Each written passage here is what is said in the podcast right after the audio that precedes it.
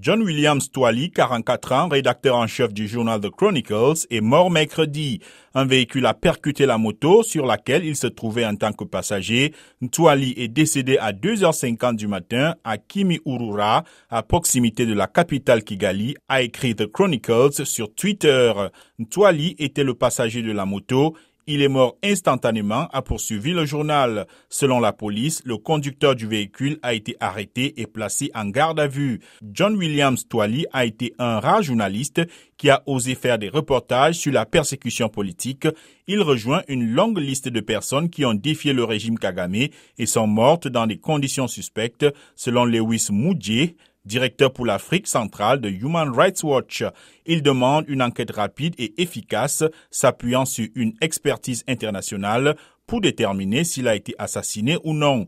Au cours de sa carrière, Ntwali a été placé plusieurs fois derrière les barreaux. Il avait fondé également la chaîne Pax TV sur YouTube, diffusant majoritairement en langue kinyarwanda des interviews de dissidents rwandais.